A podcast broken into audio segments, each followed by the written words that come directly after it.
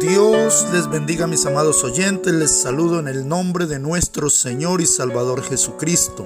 El pan del cielo para hoy lo tomaremos de la carta del apóstol Pablo a los Colosenses, capítulo 3, versículo 17, que dice, Y todo lo que hacéis, sea de palabra o de hecho, hacedlo todo en el nombre del Señor Jesús, dando gracias a Dios Padre por medio de él. Amén.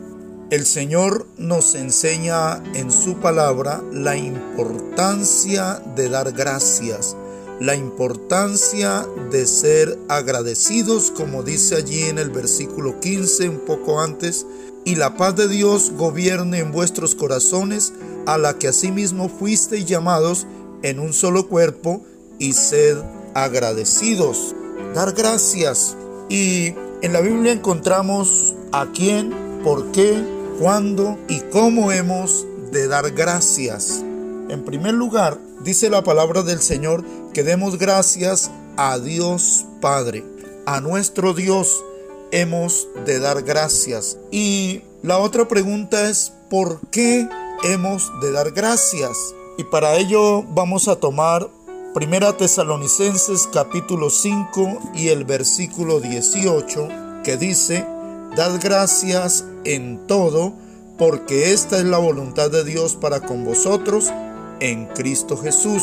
Hemos de dar gracias en todo, aún en el problema, aún en la dificultad, aún en la adversidad, aún en los momentos difíciles, dar gracias porque allí, cuando está la necesidad, cuando estamos pasando por momentos duros y difíciles, es cuando podemos ver la mano poderosa de Dios ayudándonos, bendiciéndonos y sacándonos en victoria. Hemos de dar gracias por todo. La otra pregunta es, ¿cuándo? Por supuesto, el Señor nos dice que hemos de dar gracias en todo tiempo, más aún cuando nos ocupamos en la oración, cuando pedimos a Dios que nos ayude, que nos saque del problema, que nos saque de la dificultad, que nos conceda su gracia para bien, para bendecirnos, que nos envíe provisión.